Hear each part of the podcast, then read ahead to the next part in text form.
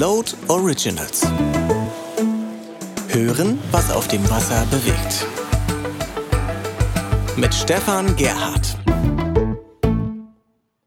Hallo und herzlich willkommen zu den Float Originals Folge Nummer 12, die erste im neuen Jahr, dem zweiten Jahr der Float Originals. Ich hoffe, ihr seid alle gut reingekommen ins neue Jahr.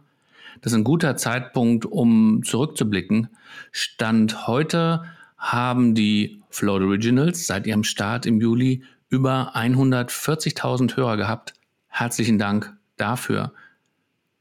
Unser Thema heute ist Boot borgen oder besitzen, Schiff sharen oder selbst eins haben. Braucht man wirklich ein Boot, wenn man nur einige Stunden auf dem Wasser ist?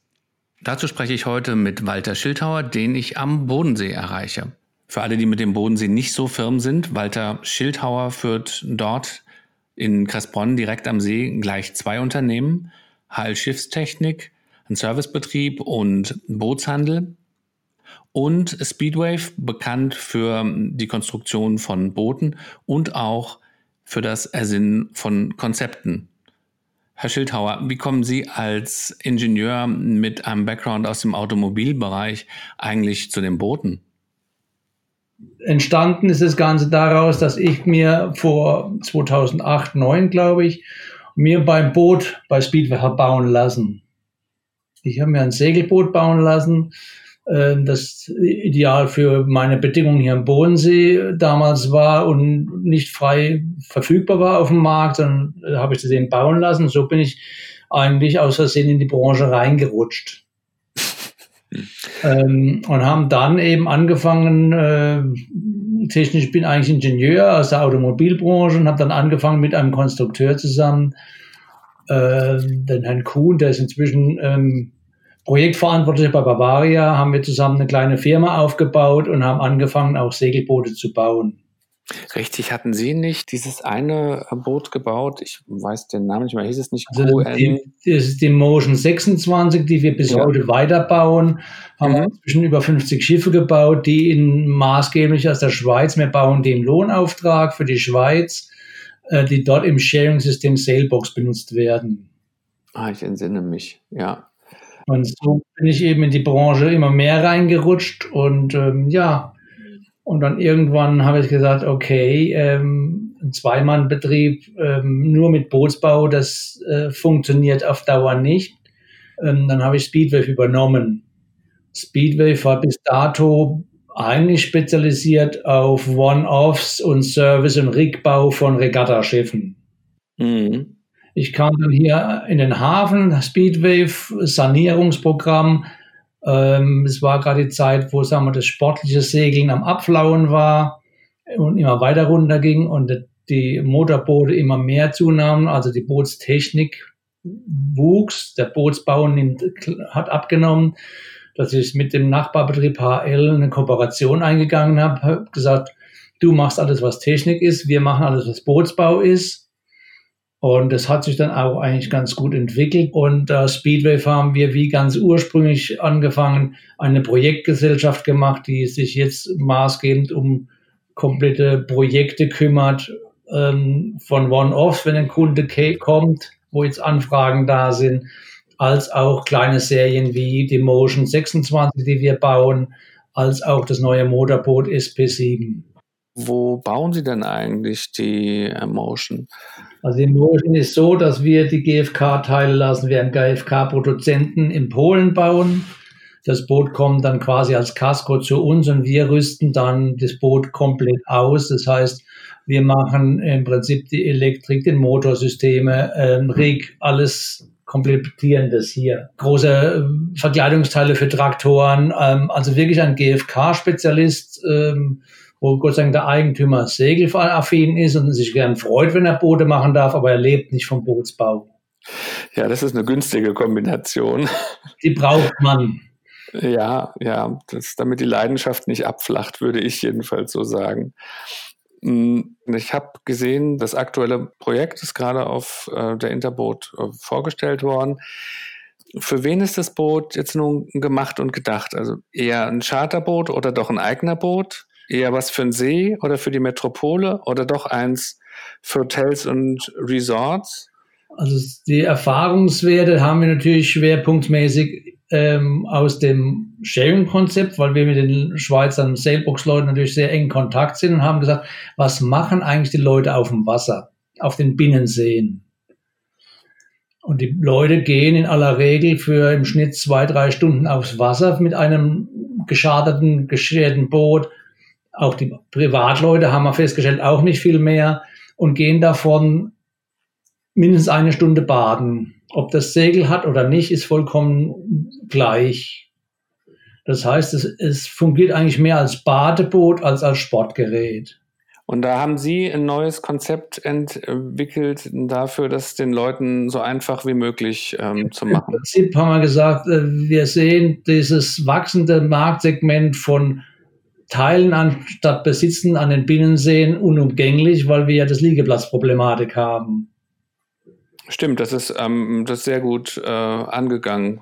Wenn man ja, sich teilt, das Thema beschäftigt mich, weil ich die Idee von damals den Sailbox-Leuten wirklich sehr gut finde. Attraktive, nicht irgendwelche Nussschalen, sondern attraktive Boote den Leuten zur Verfügung stellen, auch mit einem einfachen Handling, mit einem modernen äh, Tool, das man reservieren kann und und und. Und ich muss nicht bei irgendeinem Verleiher noch fünfmal Einweisungen machen, sondern dass das alles funktioniert, äh, was ja, wir wissen, es funktioniert ja bei Autos, bei Fahrrädern, warum soll es nicht beim Schiff funktionieren? Ich kenne das selbst ähm, in Deutschland noch nicht. Ich habe ähm, solche Sharing oder sagen wir mal, ich leihe es mir auf einen, für einen bestimmten Zeitbetrag beim Bootsbereich gesehen in Finnland. Da gibt es Skipperi. Da zahlt man eine bestimmte ähm, Gebühr und hat dann eine Anwartschaft darauf, sich ein Boot auszuleihen zu einem bestimmten reduzierten Preis. Da gehört einem das Boot nicht. Dann gibt es ein Sharing-Konzept in Schweden. Da zahlt man einen deutlich höheren Einstiegspreis und hat dann so eine Art Partial Ownership, also so eine Teilbesitzerschaft in einem, in einem Club und dann gibt es noch aus den USA diesen Freedom Boat Club. Das sind große Vereinigungen, die im Franchise-System funktionieren, wo man auch mit, für den Mitgliedsbeitrag einfach eine, ein Boot zu einem bestimmten Preis ausleihen kann, eben mit diesem Vollservice. Welches haben, welches Konzept haben Sie denn angedacht? Also prinzipiell sage ich, ist eigentlich die Konstellation, wie wir mit Sailbox haben, meine Idealvorstellung. Wir haben einen Betreiber, der sich um den Kunden kümmert, um das ganze Administrative mit dem Kundennutzen und wir als professionelle Werf stellen die Verfügbarkeit der Schiffe und die Qualität sicher. Leider finden wir in Deutschland nicht solche innovativen Betreiber in Deutschland oder zumindest bei uns in Süddeutschland haben wir die Betreiber eher, die verdienen ihr Geld nicht über das Produkt, sondern eher über, über den Liegeplatz. Also das heißt, egal was da schwimmt, der Kunde will aufs Wasser.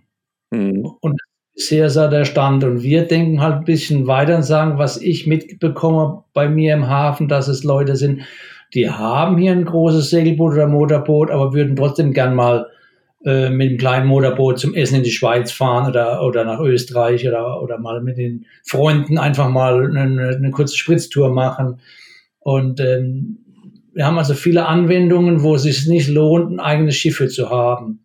Wir haben viele, die hier wohnen in der Gegend, die mit dem Wassersport relativ wenig zu tun haben, weil sie die Steu haben, in Verein zu gehen und die Bootsverleiher aus bekannten Gründen auch scheuen, auch keine Boote da sind, so dass wir sehen, wir müssen hier abgewandelte Konzepte wohl entwickeln und sind jetzt gerade dabei, so ein bisschen eine Mischung, was Sie gesagt haben, dass wir sagen, okay, wir werden die Schiffe in unserem Eigentum behalten von der Werft, aber wir können die ja, sagen wir mal, mit einem Stundenkontingent vermieten. Das sagen, Sie mieten 30, 40 Stunden im Jahr, die Sie dann frei selbst reservieren können über Online-Tool äh, und nutzen können.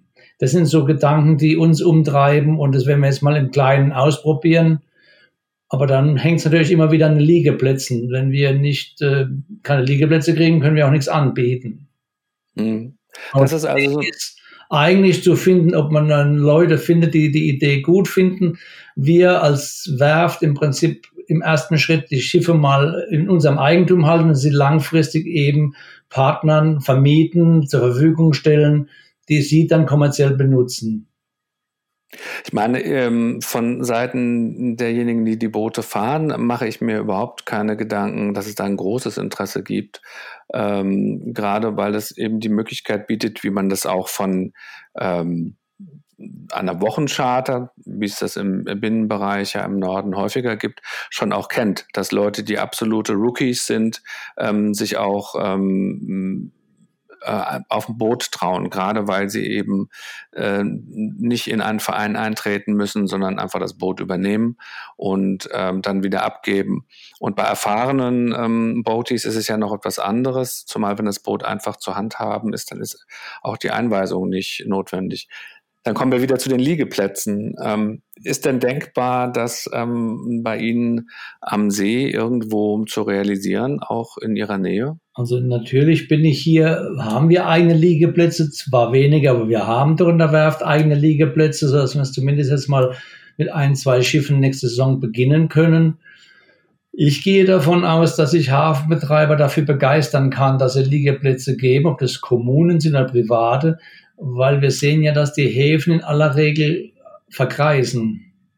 Die Schiffsbesitzer sind 50, 50 bis 60 plus äh, und äh, die Geschäfte und die Restaurants in den Häfen haben eigentlich, äh, sagen wir mal, ein schwieriges Dasein.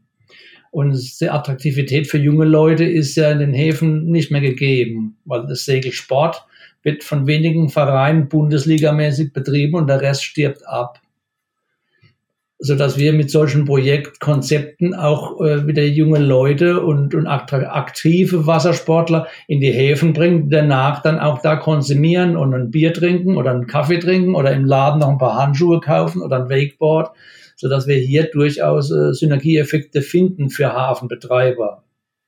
Und Sie meinen, die Hafenbetreiber ähm, sehen äh, diese Notwendigkeit eben auch jetzt schon?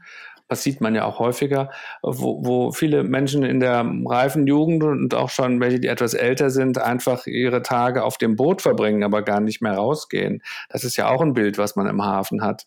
Ähm, also ich weiß nicht, ob die Hafenbetreiber die Not schon sehen, weil die Häfen sind ja gut belegt. Ja, das sind, die Liegeplätze sind wohl belegt, aber die Infrastruktur rum, drumherum hat ja Probleme. Die, also auch in den Vereinen sehen Sie ja, dass die Gastronomie in den Vereinen nicht von den Vereinsmitgliedern leben kann.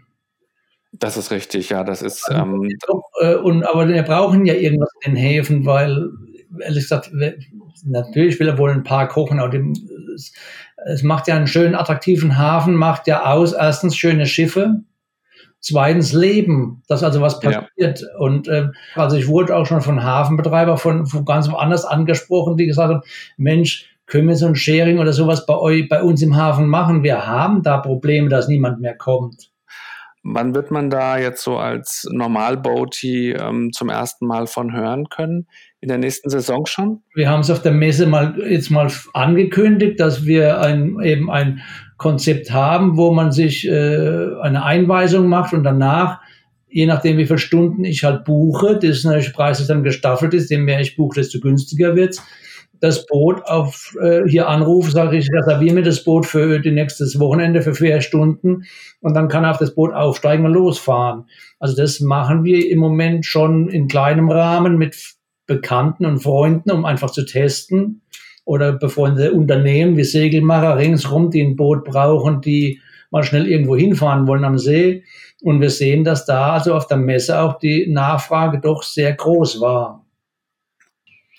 Und die App, die Sie erwähnt haben, ähm, das wäre vermutlich eines der nächsten ähm, Projekte. Sowas kann man ja auch über eine Website lösen. Klar, im Moment haben wir auf unserer Webseite einfach einen Kalender für mein Segelboot als auch für unser Motorboot, dass wir sagen, wir wollen es einfach probieren. Ist im Moment ein ganz simpler Kalender, den nur wir im Moment äh, eintragen. Also man muss noch bei uns anmelden. Aber wenn wir sehen, es geht weiter, so eine App zu applizieren, ist wirklich kein Hexenwerk ich habe so und so viele Stunden gebucht und die kann ich abfahren. Und ich reserviere es mir selbst. Und das, ähm, die Wartung des Bootes findet dann, ähm, wie man es erwartet, dann äh, durch äh, Sie statt, sodass immer, wenn jemand aufs Boot gehen möchte, das Boot ähm, auch einfach geladen, wenn es jetzt ein elektrisches ist oder vollgetankt, ähm, einfach zur Verfügung äh, steht. Das ist ja. der Gedanke. Jeder Nutzer, ist, jeder Nutzer ist dafür verantwortlich, dass er das Boot wieder voll hinlegt. Auf, wir haben eine Tankstelle direkt neben Liegeplatz, also das ist eine Arbeit von fünf Minuten ähm, und äh, ich gehe davon aus, dass wir das, da wir ja dann nicht einen Mieter haben, der einmal kommt und nie wieder, sondern Wiederholungstäter. Und ähm, dann auch so wie bei Car2Go, wer drauf geht, guckt das Boot an, wenn ein Schaden ist, muss er es uns melden. Und andererseits haben wir auch unser Motorboot ja extrem robust ausgelegt, so dass wir von einem Beschädigung Maximum von, sagen wir mal, einem Propeller, der am Grund hängen geblieben ist, ausgehen. Dann habe ich ein Institut gesucht, wer berät mich in Solarzellen. Haben wir Gott sei Dank in Konstanz ein Institut, die, ist, die sich damit befassen. Die haben auch schon ein Solarboot mal gebaut. Und mit denen zusammen haben wir ein Solardach ausgelegt, das, sagen wir mal, bei gutem Wetter an, an 10 Stunden die 15 Kilowattstunden wieder laden kann. Mhm. Der normale Kunde von so einem Boot fährt Maximum 20 Minuten, geht zwei Stunden baden, fährt wieder zurück, also war, wenn er viel gefahren ist, 40 Minuten Fahrleistungen, Batterie gezogen. Und in der gleichen Zeit kriegen wir das Boot ja quasi wieder voll. Aber wir sehen eigentlich keine Alternative im Moment, um einfach den Genuss, um aufs Wasser zu gehen, um baden zu gehen und schöne Zeit zu verbringen, anders darzustellen, wenn wir nachhaltig werden wollen, als über solche selbstregenerativen, aufladenden Systeme bis wir vielleicht irgendwann mal die Brennstoffzelle haben und mit Wasserstoff tanken können. Super. Herr Schildhauer, das war eigentlich schon das Schlusswort, dass Sie sich jetzt selbst gesprochen haben. Ich danke Ihnen sehr für das Gespräch. Ähm, was sind Ihre nächsten Projekte? Ich glaube, die Pipeline ist ja doch voll gefüllt.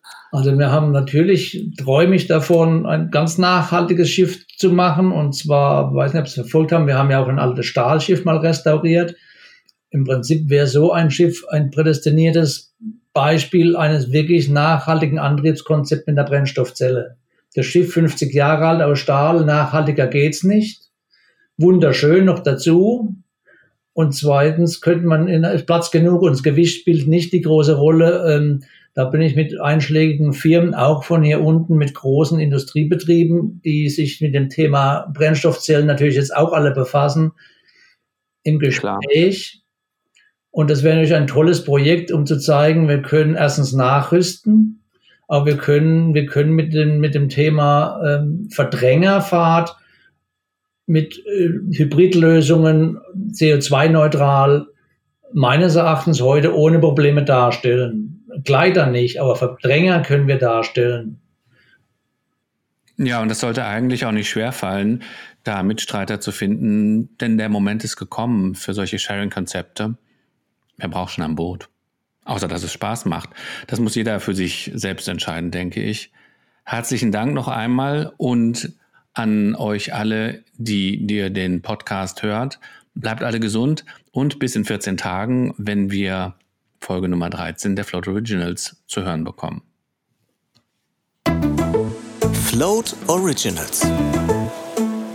Hören, was auf dem Wasser bewegt.